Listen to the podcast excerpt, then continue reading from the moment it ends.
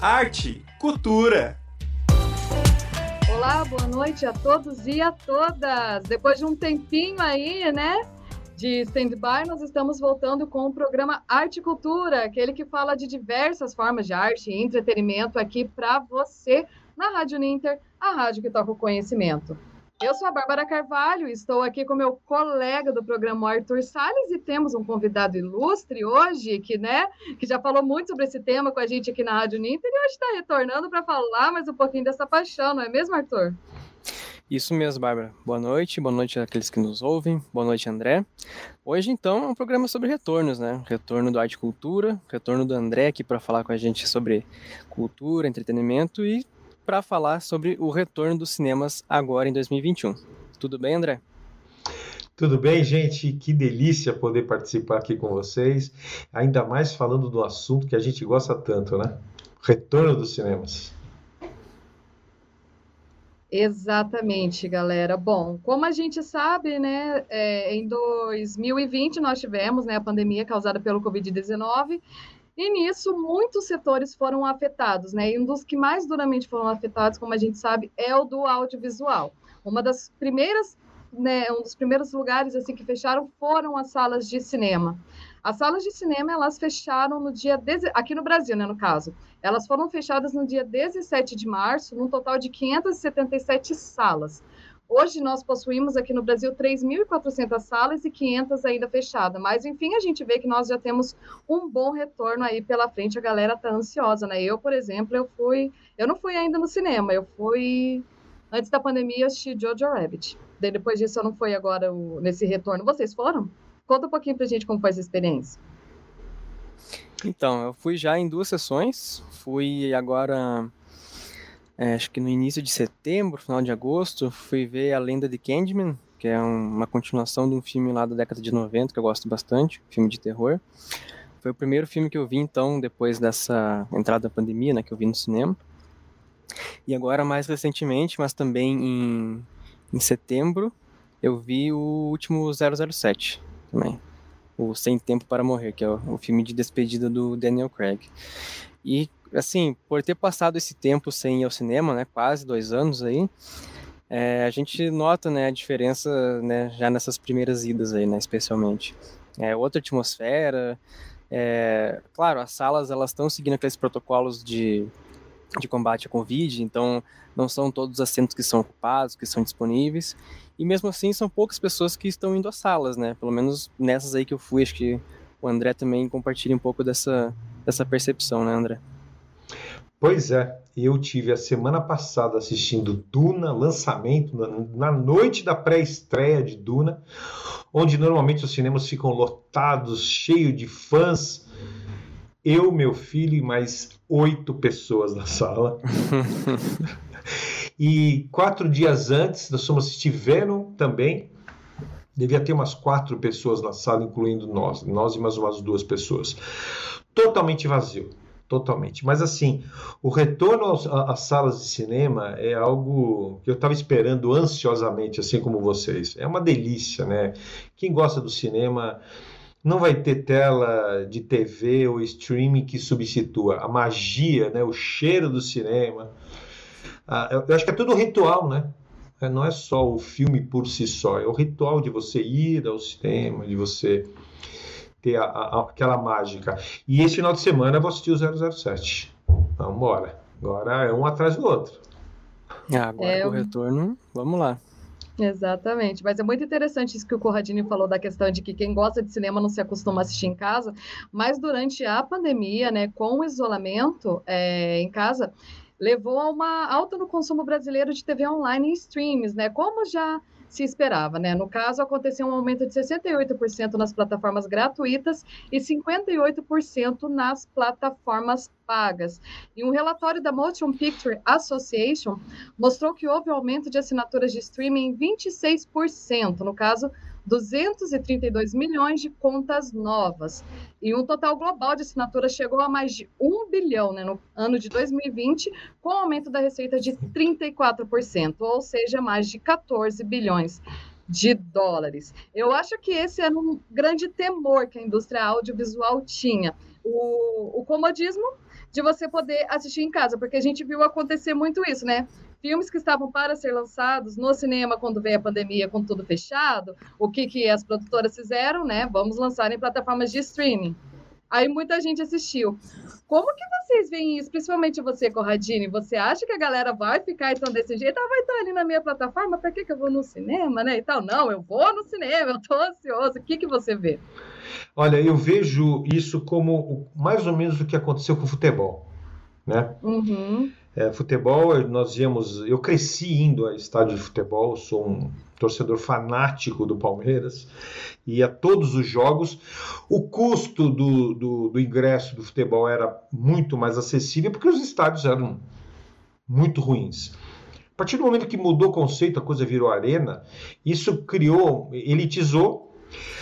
O fato de existir a transmissão do jogo pelo pay-per-view também criou essa relação, ou seja, quem vai ao estádio hoje é o torcedor fanático, fanático mesmo, e que dispõe de grana para isso. Caso contrário, você acaba assistindo em casa. No cinema, eu não sei não se não vai acontecer mais ou menos isso, porque a gente está vendo canal de streaming a, a, a, todo vapor. Eu tenho, eu assino três: Disney, Prime e o Netflix.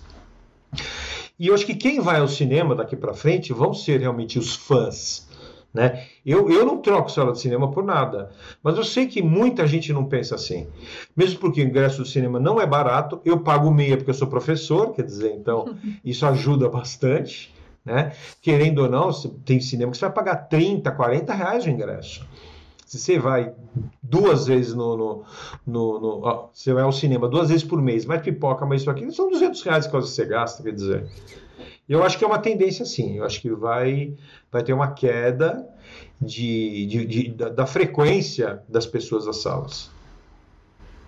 Muito bem, mas você não acredita que. Você falou dessa questão da paixão, né? Mas acredito que seja que nem shows. Lá no início da pandemia, a gente viu muitos shows online, os artistas fazendo, né? Até que chegou no momento que saturou, né? Quem gosta de um show não aguenta mais. Não. Quer ir no show presencial, inclusive agora está começando a voltar tudo isso, né? Será que talvez não seria interessante então fazer um movimento para as pessoas voltarem em peso para talvez tentar baratear esse preço dos ingressos, né? Fazer um movimento assim agora com essa volta do retorno presencial? Eu acho que não. Eu acho que não vão baratear. Já, já não era barato, é. né? O cinema elitizou demais. O fato de você estar no shopping, o fato de você pagar uma pipoca 20 reais, uma coisa que custa 1,50, quer dizer, não vai, não vai. Eu acho que. Existem as promoções, né? Segunda-feira no, no CI e quarta-feira no Cinemark, que você paga 7,50. Mas será que você pode ir nesses dias no cinema? Eu acho que não. Eu acho que sempre acontece no horário que a gente está trabalhando. Pois é. Eu acho que as pessoas que, que se habituaram a assistir filme por, por, por demanda, nas, nos canais por demanda, vão continuar. É, não sei se volta aquilo que era, né? Não, não sei. Eu tenho umas sérias dúvidas. Uhum. Hum. É, eu, eu vejo um pouquinho diferente isso. É, eu acho que tudo é questão de momento, assim, eu acho. É, a gente pode até perceber isso há, há algumas décadas atrás, quando chegou a TV, por exemplo, né? Quando a TV chegou à maioria dos lares aí do, das pessoas, e tendo a transmissão de filmes, tendo conteúdo próprio, conteúdo original, né? Tanto de filmes, séries, enfim. E isso não fez com que as pessoas deixassem de ir ao cinema, né? Tornou que virou mais uma, uma outra forma de consumo, né? Até porque muitas das pessoas que vão ao cinema, é, muitas vezes não fazem questão do filme em si, né? Mas fazem é, ir ao cinema parte daquela experiência, Passeio. exatamente. É, a pessoa sai para ir ao shopping, por exemplo, né? Que hoje a gente tem praticamente todas as salas no, nos shoppings. Aproveita, vai no cinema, fica lá duas horas, uma hora e meia, né? E faz isso como parte da experiência. Então, claro, é, com certeza o impacto do streaming é muito grande, não só aqui no Brasil, mas no mundo todo. E eu não acho que vai ter uma, uma tendência de queda, mas sim de um pouco de alternar né, essas formas de consumo. E falando até em streaming, né, a gente teve uhum. agora, durante o ano passado e este ano, é, a aposta dos grandes estúdios nos streamings para lançarem seus principais filmes, né? Verdade. A gente pode até notar, por exemplo, as principais bilheterias do, do ano passado, de 2020. Pela primeira vez na história, é, teve um filme não americano como a maior bilheteria, que foi o filme Os 800, um filme chinês de guerra. que teve aí 461 milhões de, de bilheteria. E isso predominantemente na China, né? Sem nenhum uhum. outro mercado. A China, mesmo tendo sido ali o primeiro foco da Covid-19, foi um país que conseguiu é, se estruturar para combater o vírus e logo já retornou algumas atividades, incluindo o cinema. Né?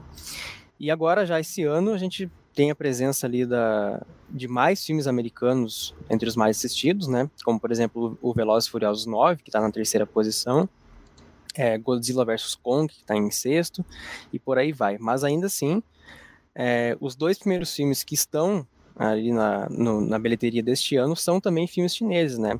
Então a gente pode notar aí né, essa presença forte do mercado chinês no consumo de, de cinema, ainda mais nesse momento aí de pandemia.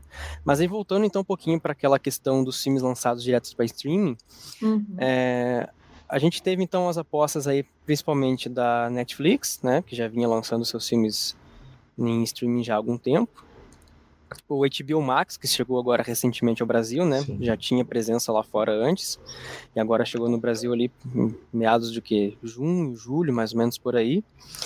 E decidiu lançar todos os filmes ali no streaming, né? A gente teve, por exemplo, o próprio Godzilla vs Kong, que ele foi lançado simultaneamente, né, tanto no streaming quanto nos cinemas. E uh, a Warner, né, que é detentora do HBO Max, ela fez isso com vários filmes, né? Só para a gente dar de exemplo alguns aqui, né? O Invocação do Mal 3, Mortal Kombat, o Esquadrão Suicida. Todos esses no HBO Max dos Estados Unidos, eles foram lançados ao mesmo tempo em que eles foram aos cinemas também. E isso foi uma aposta também da Disney, né? No aplicativo Sim. Disney Plus que também chegou há não há muito tempo aqui no Brasil. Que era uma das plataformas a... mais esperadas aqui no Brasil. Pois é. Isso, exatamente. E tanto por essa questão de ter conteúdo original, é, que ela fez essa aposta também de colocar os filmes ao mesmo tempo, né? Ao mesmo tempo que no cinema, colocava também no streaming, mas com um custo adicional. É isso que eu ia comentar. Isso, grande diferença, né? No valor de R$ 69,90. É um preço bem alto, né? Mas, é. mas que eles colocavam lá, arriscaram isso, só é, que ficou, aí... Acho que ficou durante umas duas ou três semanas só, né? Depois eles liberaram, não é isso, Arthur? Isso, é, ele ficava por um tempo, né, que era aquela, aquele acesso Premiere que eles falavam, né, acesso exclusivo por um, por um determinado tempo, para acompanhar esse ritmo do cinema, para poder também ter algum ganho direto em cima do filme, né, porque quando se tem o streaming, é, é contabilizado as visualizações que o filme tem, mas aí não tem como fazer uma conversão direta de quanto esse filme arrecadou. Então já tem aí essa questão aí também monetária da Disney, né, de poder ter uma conversão direta a partir desses filmes. E daí a gente teve até o CEO da Warner depois é, falou que foi uma, uma aposta arriscada, que deveriam ter pensado melhor. A própria Disney também parou com isso, é, muito motivado por aquele processo que a atriz Scarlett Johansson, que é a pois é. protagonista é. do Viúva Negra, fez, né? Porque parte dos ganhos dela viriam dos lucros da bilheteria. Só que como o filme foi lançado no streaming também, muita gente deixou de ir ao cinema. Então isso motivou ela a levar um processo contra a Disney, foi acertado extrajudicialmente. Mas aí a gente vê uma, um pouco de um freio nessa, nessa aposta aí que, que os estúdios fizeram nos streamings. E essa é uma outra causa também que eu, que eu coloco aí, que eu acho que não vai matar assim o cinema, né? Que a, os estúdios ainda vão continuar apostando nos cinemas muito por questão do lucro mesmo, né? O cinema dá muito mais dinheiro do que os streams, né? Você sabe o que acontece? Eu acho, você está falando, eu estava pensando aqui, Arthur. É, a gente passou por um, vários, a gente passa por um momento de transição. Eu vou lembrar ali, eu, eu sempre fui um ávido uh, consumidor de cinemas, né? Desde pequenininho, indo aos cinemas de rua, como era em São Paulo naquelas anos 70 e 80 do século passado. E a gente teve um período de transição entre os cinemas de rua e os cinemas de shopping. Existia um período em que existiam os dois. Existiam alguns cinemas de rua, os cinemas de rua foram gradualmente desaparecendo, sendo substituídos pelas salas de cinema de shopping. E depois essas salas de cinema de shopping se estruturando como super lugares de diversão. A ponto de hoje, seguramente a maior fonte de lucro das salas de cinema não ser o ingresso de cinema. A gente sabe, a fonte de lucro, por incrível que pareça, pode parecer piada, é a pipoca. Né? Eu tive um aluno que era gerente da, da, do, do, do Cinépolis e várias vezes a gente foi assistir filmes com ele e ele contava, ele falou, gente, o nosso custo de um saco de pipoca beira ali 60 centavos. Você imagina você vender uma pipoca a 20 e poucos reais? O, o, a margem de lucro é um negócio absurdo, né? Então, acho que assim, é, é, é, será um, um momento de transição entre o streaming, entre as salas de cinema, e aí a aposta que você falou, que o Arthur comenta, é, é uma aposta. É, acho que eles vão tentar vários formatos para não perder o cinema, claro. Essa aposta de 60 e poucos reais da, da Disney foi ridícula. Duvido que alguém tenha, tenha pago isso, porque você, era, você esperar duas semanas que você não pagava mais nada. Eu esperei duas semanas. Falei, já assino o Disney, eu vou ter que pagar um adicional para ter isso? Não. Né? É diferente do pay-per-view de futebol. Eu pago 60 reais por mês e assisto todos os jogos que, que existem. Nós estamos falando de 80 eh, jogos por semana, 200 jogos por mês, né? Não dá para fazer essa relação. Então, acho que é isso. Acho que é um formato que eles ainda estão estudando. Se vai cair ou não, né? A frequência é pagar para ver, né? Exatamente. Bom, a gente tem aqui mais alguns dados também, né? É, o Arthur até trouxe para a gente uma pesquisa aqui de alguns filmes, os filmes mais assistidos é, sob demanda, né? Num ano sem cinemas, né? Em primeiro ficou o filme Hamilton, da Disney, e em segundo, Borat 2 né? Bom, eu sou suspeita para falar porque eu amo Borá, né? Que na hora que saiu na Prime, eu fui correndo assistir, né? Foi e aqui pesado. nós temos também as plataformas mundialmente mais assinadas, né? Que, em lo... que meio óbvio, em primeiro a Netflix, aí vem a Prime, vem a Disney Plus e a HBO. A Disney Plus mesmo com preço, né? Ainda tá acima da HBO, né? Isso, é até porque a HBO, como ela chegou recentemente, né, aqui na América Latina, não foi só no Brasil, né? Porque ela é, ela foi desenvolvida para abarcar todos esses países daqui. Então, acredito que como esse relatório, na verdade, ele é de, de julho, né? Esses dados que a gente Uhum. conseguiu, eu acredito que o Max ainda vai crescer bastante. Acho que vai ser uma disputa boa entre essas quatro que a gente separou, né? Netflix, Prime, Disney Plus, HBO. Pra gente ver até por, por causa dos conteúdos, né? São muito diferentes entre si. O próprio Prime, ele tem muita assinatura pelo mundo todo, é, por outras questões, né? Porque o Prime ele envolve frete grátis, ele envolve acesso a outras plataformas, enfim, não é só o streaming, né? Uhum. Ele tem todo essa, esse aparato aí pertencente à Amazon. Mas acredito que, que vai ser uma, uma boa isso, tanto em questão de consumo para nós, como em questão de produção própria aí para esses streams, né? Como você bem comentou sobre o Bora. É, ele foi adquirido, né, para ser passado exclusivamente, foi, acredito que 80 milhões de dólares, um valor assim, e virou esse sucesso, né? Segundo maior filme assistido no ano passado. E aqui no Brasil a gente tem também um exemplo, né, de filme que estava com a estreia marcada, né, para ser nos cinemas, né, prevista nos cinemas, mas devido à pandemia foi incluído em catálogo, né, de streaming, né, da Prime, né, que no caso são os dois filmes, que é a menina que matou os pais e o menino que matou meus pais, né. Eu acho muito interessante assistir, sinceramente a qualidade assim não achei lá muito boa, mas eu achei interessante pelo gênero, né? A gente vê o Brasil começando a fazer filmes desse gênero, né, Arthur? Até que a gente já estava conversando sobre isso, né? Isso, aham. E isso a gente nota não só né, nesses filmes, mas foram aí dois bons exemplos que você deu, até por causa da publicidade que envolvia Uhum. eles. É, eu lembro que antes de entrar na pandemia, a, é, a última cabine de imprensa que teve aqui em Curitiba foi desses filmes, para fazer uma sessão dupla. Daí acabou que chegou a pandemia, tiveram que é, transferir para outra data, mas aí a pandemia se estendeu e tudo mais, e estamos aí hoje no qual os filmes foram lançados no Prime. É, mas a gente pode ver também com outros títulos, especialmente alguns que estão indo diretamente para festivais, né? Que eles faziam esse, esse caminho todo, passavam em festivais, depois iam ao circuito comercial. E hoje a gente vê essa presença mais em festivais que também tiveram que mudar o seu formato, né? Os festivais de cinema aí, não só aqui no Brasil, mas ao redor do mundo todo, né? É, teve início lá com o Festival de Cannes, que é o maior festival do mundo de cinema Uhum. E foram levados ao ambiente online também, né? É, o próprio, a, própria, a própria academia dos Estados Unidos é, já considerou para o ano que vem é, ter a participação de filmes que foram direto para o streaming, Já é o uhum. segundo ano que eles fazem isso e mostra não só o impacto da pandemia, mas acredito que também a própria força do streaming, né? Que antes Exatamente. era necessário passar em algumas salas de Los Angeles por alguns dias seguidos, por um tanto de sessões no dia. E agora, tendo essa possibilidade, a gente não sabe se vai ser temporário, se depois ela vai retornar, mas tá aí o, uma boa época para os streams, né, para concorrerem, divulgar essas plataformas. O próprio HBO Max que a gente falou aí, muito da, da propaganda que foi feita em cima dele foi, por exemplo, com o, a Liga da Justiça do Zack Snyder. Muito do público que foi atrás do HBO Max foi motivado para ir atrás desse filme, né? Que é um corte do Liga da Justiça feito pelo diretor, um filme com quatro horas aí. É, e bem diferente ao que foi aos cinemas ali em 2018, 2019, não lembro bem o ano. E que a gente vê então essa essa corrida aí atrás dos streamings e esse destaque aí que essas plataformas tiveram durante a pandemia. É uma coisa que eu acho que, que as plataformas oferecem, e isso caiu no gosto do, do, do, público, são as séries, né? E isso concorre direto com o cinema, né?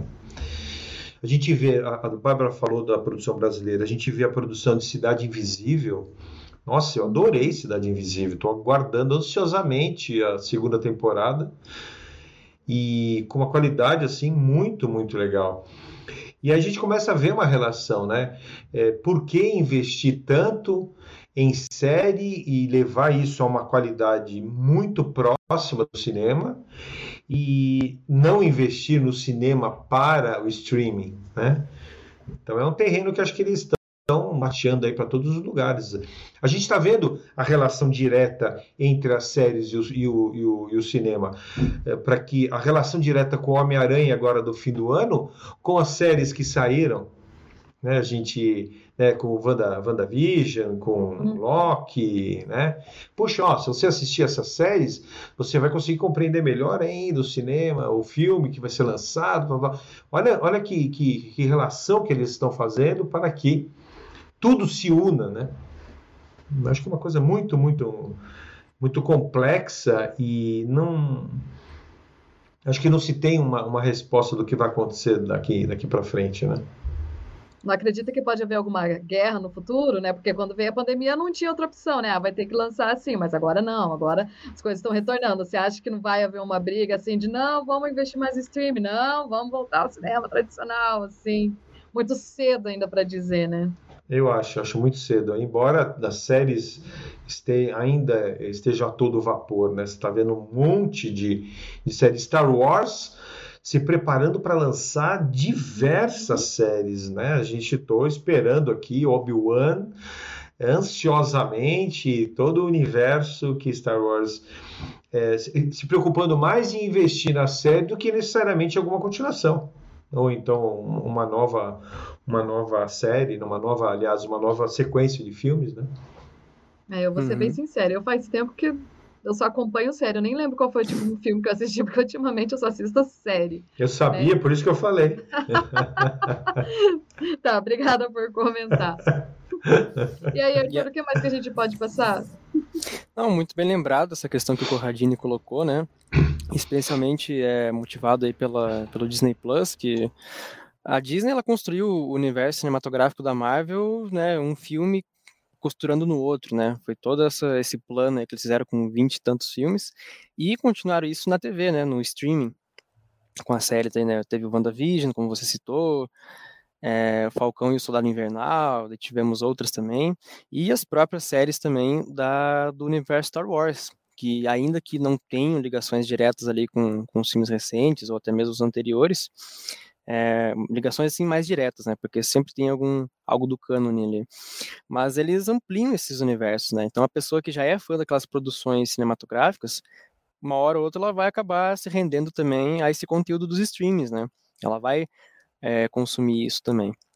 E acho bem importante também essa questão que a gente pontuou da produção brasileira nesses streams, né? Lembrar que nesse ano aí a gente teve também as produções do Bom Dia Verônica, que foi para Netflix, uhum. que também é baseado num livro da Ilana Kazoy, que é autora do, do material principal que foi adaptado para A Menina que Matou os Pais e O Garoto que Matou Meus Pais. É, tivemos também aquela série Dom, da, do Amazon Prime, Então a gente vê também é, essa tendência não só de consumo, né? Que hoje, por exemplo, o Brasil é o segundo país que mais consome Netflix. Tem em torno, a Netflix não chega a divulgar dados, mas as, estima, as estimativas são que tenha aí entre 17 e 20 milhões de usuários da plataforma só aqui no Brasil. Então, além do consumo, a gente vê também essa questão da produção, né? A gente vê os streams se voltando para cá, não só para ter o consumo, mas para ter uma produção própria, né? Para colocar em evidência que essas histórias nacionais também nos streamings. Muito bem. Corradine, a gente está chegando nos minutos finais aqui do nosso programa e como a gente sempre pede né, para os convidados, eu queria que você deixasse uma dica, então, duas, três, quatro, quantos você quiser, é, para a galera assistir, acompanhar nesse sentido, né? De produtos que eram para ter ido para o cinema, mas foram em plataformas de streaming, assim, o que, que, que você poderia indicar para a gente assistir? Olha, eu estou numa, eu tô numa fase de, de documentários. Eu assisto Adoro. documentários que não acabam mais. É, alguns documentários uh, que, que causa um pouco de sono, até aqui em casa a pessoa reclama. É, eu, eu assisti praticamente todos os documentários relacionados com o universo. Eu adoro o assunto, astronomia. E eu estou assistindo um, um, documentário agora que é como se fosse um remake do Cosmos, do Carl Sagan. Uhum. É, nossa, muito interessante. E, ele, e, e, eles puxando um pouco da, da linguagem de animação para dentro do documentário, isso que me chamou a atenção. Esses documentários uh, que tratam uh, do, do, do, assunto astronomia, eles são por si só meio cansativos, ou meio. Não sei se são cansativos, se cansativo é a palavra, eles são mais parados, né? E essa forma que eles brincam com, com o cosmos é como se fosse uma viagem. Não sei se vocês assistiram. Ele entra numa espaçonave e, e vai viajando pelo universo. Né? Então ele, ele deixa esse assunto para os fãs, né? São, não deixa, não, não é cansativo, mas para quem não é o fã, ele não deixa um assunto tão monótono. Ele traz um pouco da linguagem do cinema para esse formato de documentário. Estou curtindo bastante, estou assistindo quase todos os dias, já estou acabando, segurando um pouquinho a onda para durar um pouco mais. Acho que esses, esses últimos dias. E tem um documentário do que não é tão novo, do James Cameron, onde ele entrevista vários, uh, vários diretores. Me fugiu o nome dele agora. Você lembra, Arthur? Tá no Prime. É não, muito. Não é James bom. Cameron. Não, não, não vou lembrar mesmo. Eu cheguei a ver, não cheguei a assistir. é lá, né, muito né, legal. Ver, ele bate papo com diretores. Eu sou fã de Ridley Scott. Ele bate um papão com Ridley Scott. Ele vai, é, é, ele vai conversando e, e, extraindo um pouco das ideias é, que levaram cada diretor aos seus grandes sucessos. É uma série bem legal. Recomendo aí. Acho que é isso. Mas os mais quentes. Então, eu vou indicar, é, na verdade, num, num, programa como esse, a gente fala de retorno ao cinema, eu não tenho como indicar outra coisa a não ser para as pessoas que se sentem seguras, né, seguindo, claro, os protocolos, Sim. a voltarem também aos cinemas, né? Não só para ver os grandes blockbusters aí que, que vem saindo, que saem também depois de um tempo nos streamings, mas também acompanhar um pouco da produção nacional, produção independente, que foi deixada de lado um pouco durante essa pandemia, né? muito por causa dessa questão da ausência da sala de cinema, daí acaba não tendo onde distribuir o filme de uma forma que ele tenha um público aceitável. Então já deixo indicação aí, na próxima semana vai estrear aqui em Curitiba, e acredito que também em outros cinemas aí do país, o filme Marighella, do Wagner Moura, né, que ele está desde 2019 tentando lançar o filme. Teve alguns problemas, depois chegou a pandemia, adiou, adiou, o filme já caiu também aí para download nos torrents, né? Mas ele vai ter essa exibição aí, eu deixo como recomendação aí uma volta segura, claro, Boa. aos cinemas aí pra gente retornar esse hábito que é tão gostoso pra gente, né? Muito bem. E eu deixo como indicação, até que o Arthur tinha falado antes comigo também, quem for voltar ao cinema, use máscara. Essa é a minha indicação, porque apesar das coisas estarem voltando, a pandemia ainda não acabou. Vai assistir o um filminho lá, bacana? vai de máscara. Não fique Exato. sem. Meus amigos, então é isso. Encerramos por aqui o nosso Arte e Cultura de hoje. Corradini, meu querido, um prazer ter você aqui. Volte mais vezes, vamos conversar mais. Sempre que vocês me convidarem, estou à disposição. Eu adoro, é muito bom estar com vocês. Parabéns pelo programa. Vocês dão uma dinâmica muito, muito legal para o programa. Parabéns. A gente que agradece, Corradinho. Agradeço também a Bárbara aí, minha colega de programa, colega de rádio, ao pessoal que nos acompanhou e ao pessoal que ainda nos vai acompanhar aqui pelas, pelas redes da Rádio Ninter, a rádio que toca conhecimento. E o Arte Cultura ele volta daqui a duas semanas, às 19 horas. Muito bem, é isso aí. Daqui até 15 dias, gente. Tchau, tchau. Arte, cultura.